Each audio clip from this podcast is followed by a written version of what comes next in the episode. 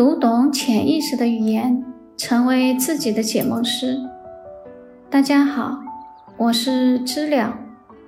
今天我们继续讲如何解梦步骤五和梦者互动。比如说，某一个人做了一个梦，在这个梦里边，他走到一个楼房里边，碰到了各种各样的人物。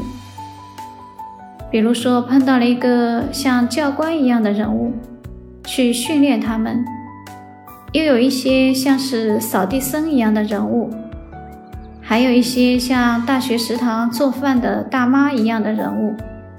然后这里边有各种各样的故事。我们可以在解完这个梦之后，或者是解这个梦之前都行。或者是在解梦的过程中都行。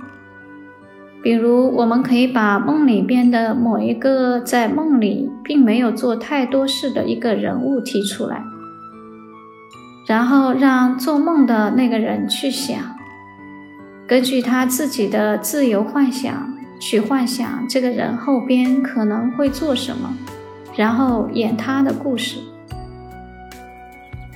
假设我刚才举的这个例子，这里边有个食堂大妈，当时做梦的这个人梦见他和他的同学们正在某个教室里边接受军训，然后门口走过了一个食堂大妈，还抬了一下头。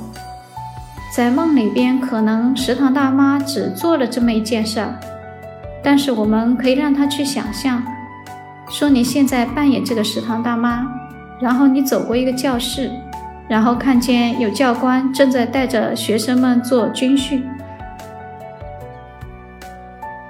好，现在你走过了这个教室，然后你会走到哪去？你会做什么事情？然后在这一天你会发生什么事情？你走过教室这件事会给你带来什么影响？你看到的那幕场景是什么？你当时有什么样的情绪？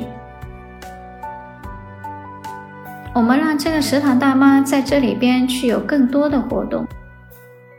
这些活动其实都是当时做梦的时候没有的。好，现在你走过了这个教室，然后你会走到哪去？你会做什么事情？然后在这一天你会发生什么事情？你走过教室这件事给你带来什么影响？你看到的那幕场景是什么？你当时有什么样的情绪？我们让这个食堂大妈在这里边去有更多的活动，这些活动其实都是当时做梦的时候没有的，所以它不是做梦里边的一部分。而是在施梦过程中或者整个之后，我们可以做的一件事情。所以，这个所谓与梦者互动，更具体的说，可能是与做梦者梦中的另外一些人物去互动，甚至可以不是一个人物。比如，我看到有一派心理学家举的例子，他说有个人梦中有一个车牌掉在地上了。然后心理学家就带着这个做梦的人去做一个互动，他就告诉那个做梦的人说：“你可以想象你自己就是这个车牌，你在这个地上躺着。好，现在说说你的感受，你的心情，就是车牌是什么感受，车牌是什么心情，车牌如果有话要说，他可能说什么。”然后这个车牌就会说一些话，比如他说：“我是一个车牌，但是我被掉了，掉在满是泥水的地上，然后我被弄得很脏，过来过去的那些其他的车会从我上面压过去，会把我压坏。我本来属于的那个车，他找不到我，然后他就成了一个没牌的车。